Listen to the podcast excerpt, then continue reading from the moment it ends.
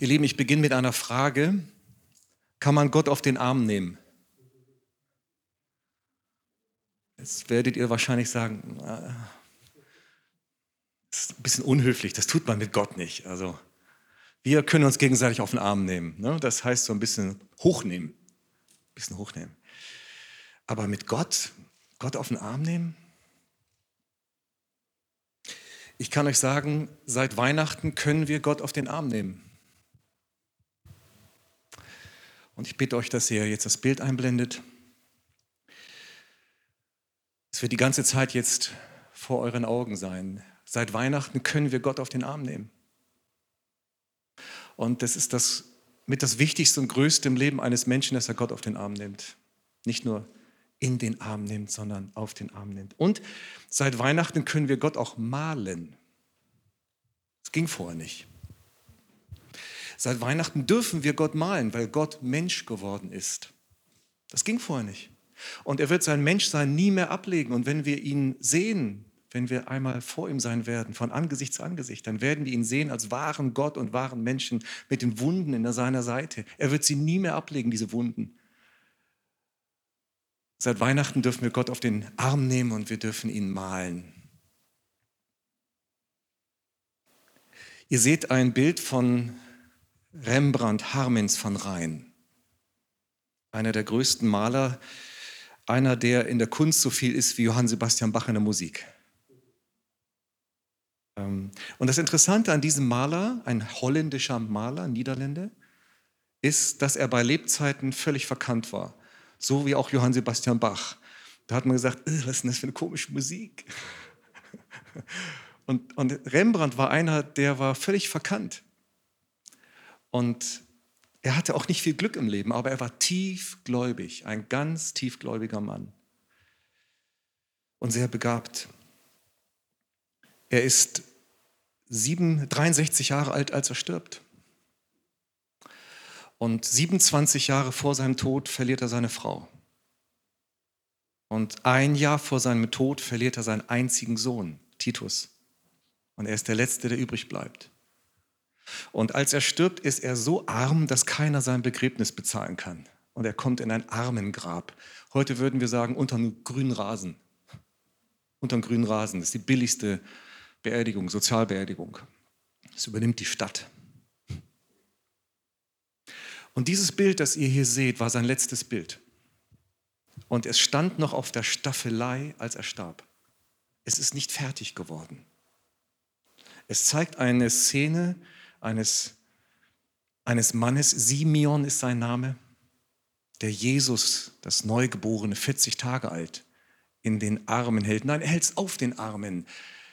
Schaut es euch genau an. Er nimmt es ja nicht in den Arm, sondern er streckt zwei Arme aus und, und er, hält es, er hält es nach vorne. Also so hält man ein Kind nicht. Nee, ne? Die Mütter werden schon ganz nervös. Es könnte runterkullern. Es soll in euer Herz kullern. Es soll, es soll zu euch kommen. Nimm hin, nimm hin dieses Kind. Er hat dieses Bild, also diese Szene immer wieder gemalt. Federstriche, Radierungen, Ölgemälde, immer wieder. Es war sein großes Lebensthema und das letzte Bild seines Lebens war dieses Bild. Simeon und das Christkind.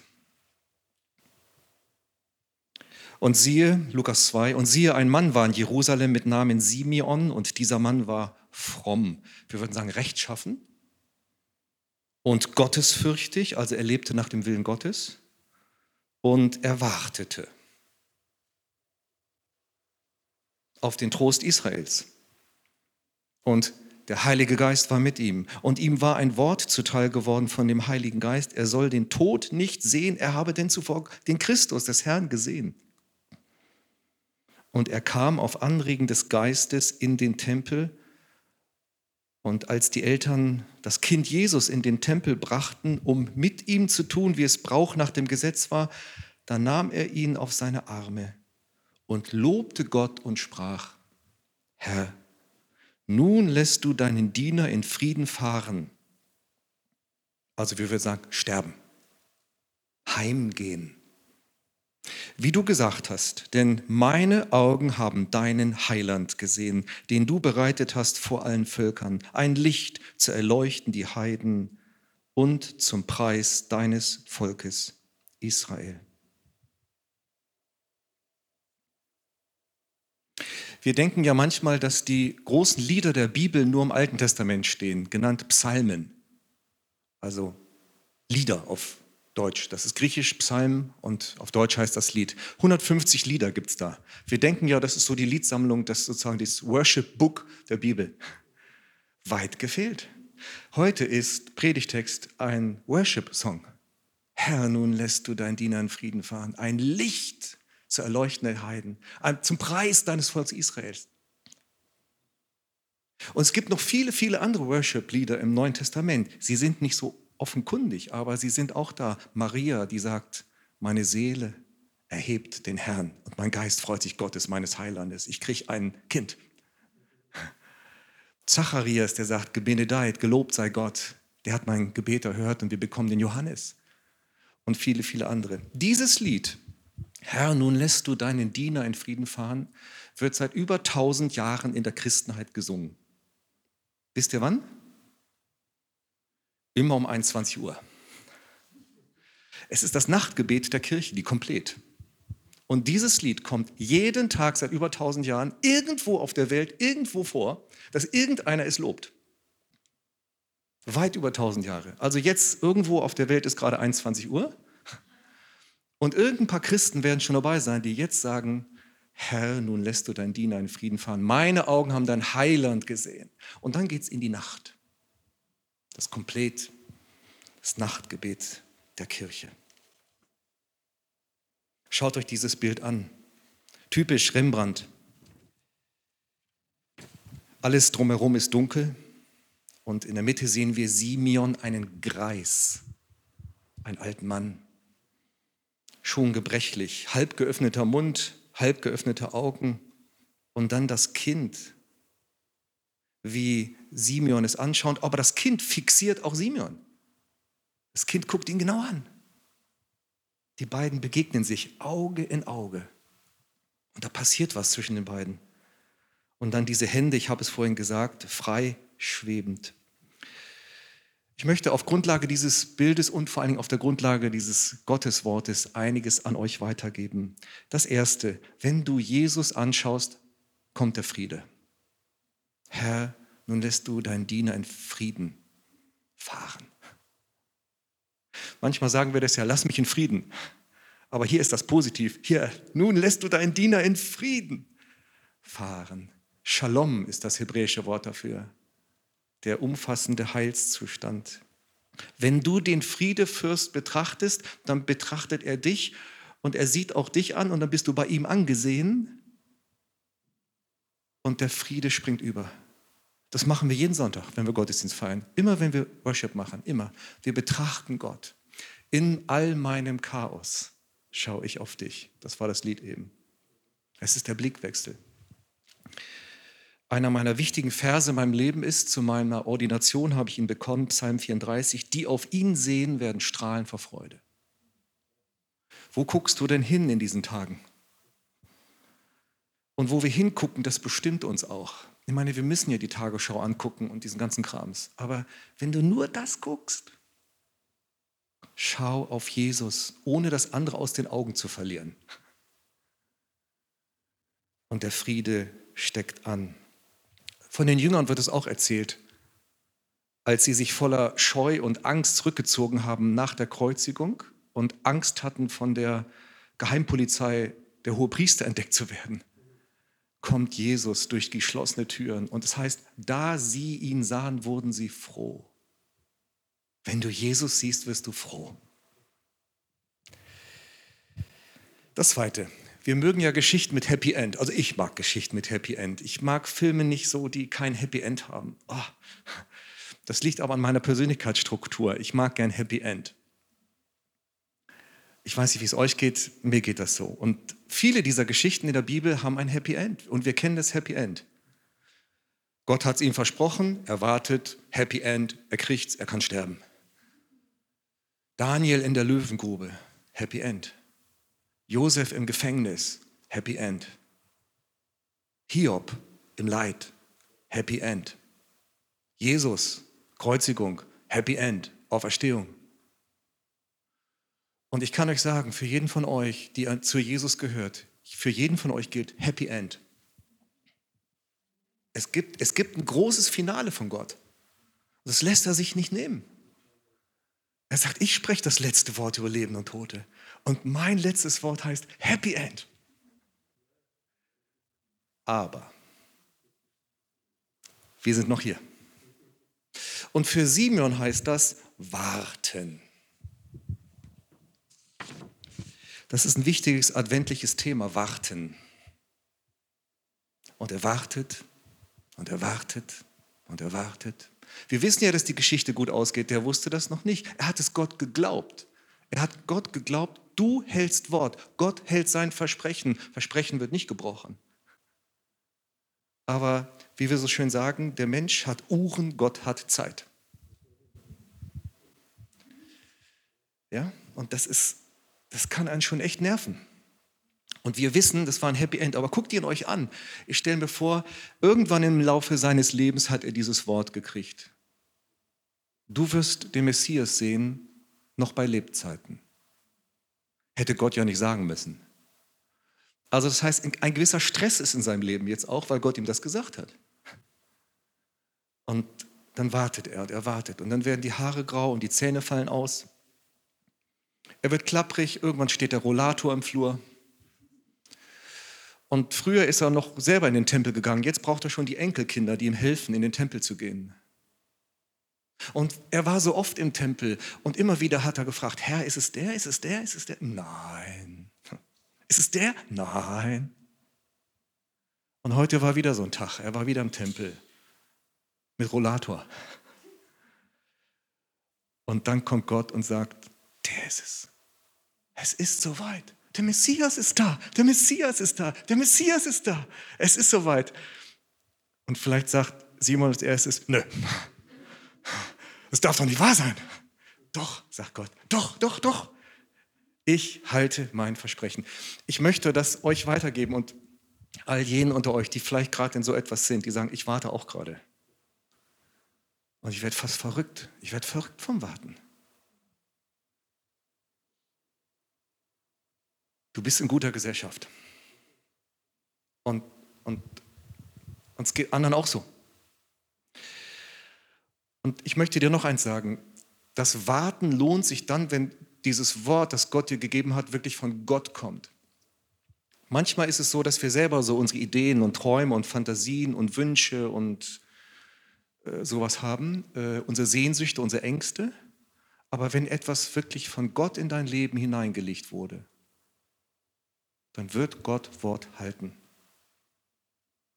Wie kriegt man das raus, ob es von Gott ist oder von mir? Indem man mit anderen darüber spricht und es prüfen lässt. Denn wir können uns manches auch einbilden, was Gott uns angeblich gesagt hat. Aber wenn er was sagt, dann hält er auch Wort. Das Warten lohnt sich. Ich bin total beeindruckt von Simon. Simon hätte auch sagen können, ich biege jetzt mal links ab und sage, ich gebe auf. Ich, das wird nichts mehr. Der Rollator steht schon im Flur. Also ich habe mich verhört. Das waren Fake News. Oder er hätte auf der anderen Seite runterfallen können und sagen, ich verliere die Nerven, ich suche mir jetzt das erstbeste Baby aus und das ist der Messias. Die Mitte, die Spannung halten.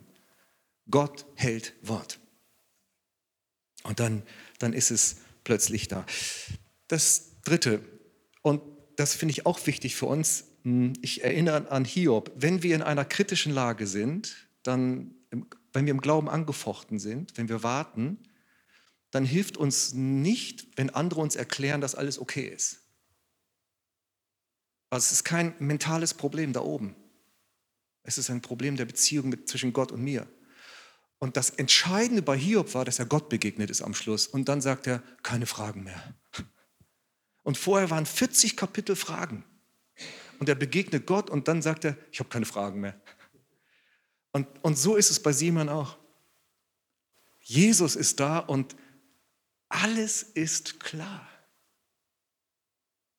Manchmal dürfen wir das schon erleben hier auf Erden. Aber ich sage euch, Happy End. Es wird der Moment kommen, wo der Vorhang aufgeht und wir vor ihm stehen und wir dann sagen, äh, Jesus, keine Fragen mehr. Alles klar, jetzt verstehe ich. Alles klar, Herr. Nehmt dieses Bild von Simeon, dass die Begegnung mit Christus das Entscheidende ist, das uns dann tröstet. Das nächste. Simeon macht deutlich, Herr, nun lässt du deinen Diener in Frieden fahren, wie du gesagt hast, denn du hast ein Heiland bereitet vor allen Völkern, ein Licht zu erleuchten die Heiden und zum Preis deines Volkes Israel. Simon macht deutlich, der Messias des gesamten Kosmos ist da. Also nicht nur mein persönlicher Heiland, der ist total wichtig, dass du persönlich zu Jesus gehörst. Aber Jesus ist der Heiland der ganzen Welt.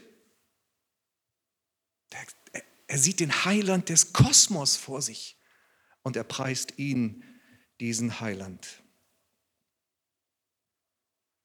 Noch eins macht Simon deutlich. Er hätte ja auch sagen können, ach, jetzt, das, das behalte ich mal für mich. Das bleibt jetzt so mein Geheimnis.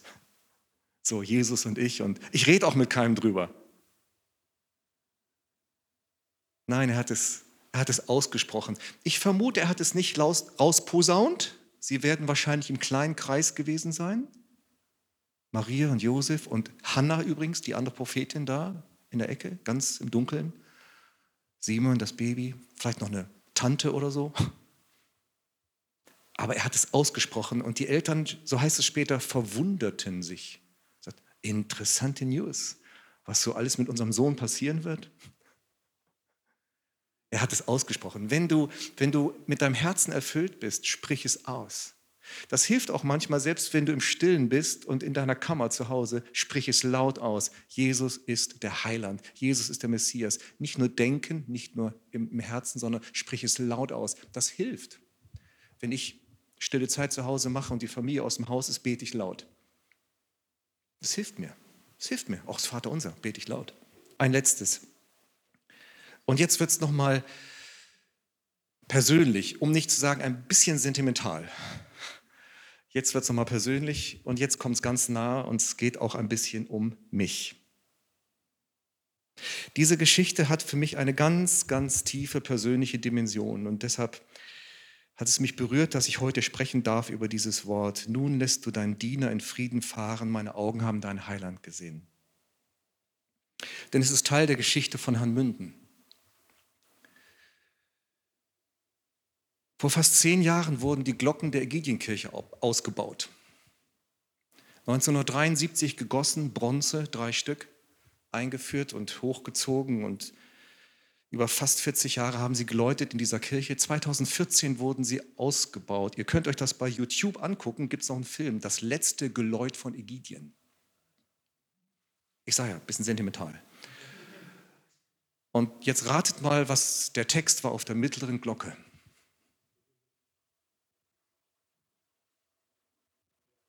Meine Augen haben dein Heiland gesehen. Das haben wir ausgebaut in Ägidien und es abtransportiert. Immerhin, es läutet jetzt irgendwo in Mecklenburg-Vorpommern. Das ist super, also es läutet wieder in einer Kirche, aber wir haben es abtransportiert. Meine Augen haben dein Heiland gesehen. Und das berührt mich total. 40 Jahre hat das geläutet. Das war auch eine Form von Lobpreis. Bing, bing, bing. Münden, wenn du den Heiland siehst, hast du Frieden. Augen auf den Heiland. Münden, dein einziger Heiland ist Jesus. Und wo der Heiland ist, ist auch das Heilland. Da wirst du heil. Ich habe jetzt einen Wunsch. Das ist kein Wort Gottes, das er mir gegeben hat, so wie er Simeon ein Wort gegeben hat. Aber ich habe einen Wunsch. Möge der Tag kommen, an dem eine neue Glocke gegossen wird. Möge der Tag kommen, an dem eine neue Glocke in diesen Turm gezogen wird, der jetzt ein bisschen nackig ist. Und möge der Tag kommen, an dem eine Glocke neu erklingt, auf der steht, meine Augen haben deinen Heiland gesehen. Frieden, Frieden, Frieden dieser Stadt. Möge der Tag kommen, es wäre nicht eins der schlechtesten Tage für diese Stadt. Wie gesagt, Es ist kein Wort Gottes, das ich habe, aber ich habe einen Wunsch, ich habe eine Sehnsucht. Und darum bete ich. Ich schließe. Was machst du heute Abend um 21 Uhr? Nimm dir diesen Bibeltext und lies ihn nochmal durch und sag, Herr, jetzt kann ich in Frieden schlafen gehen, denn ich habe auf dich geschaut. Du bist das Licht der Völker. Du bist das Heil für Israel. Du bist das Heil für Hanmünden, für unser Land. Du bist das Heil für die ganze Welt. Friede, Friede, Friede, Friede sei mit euch. Amen.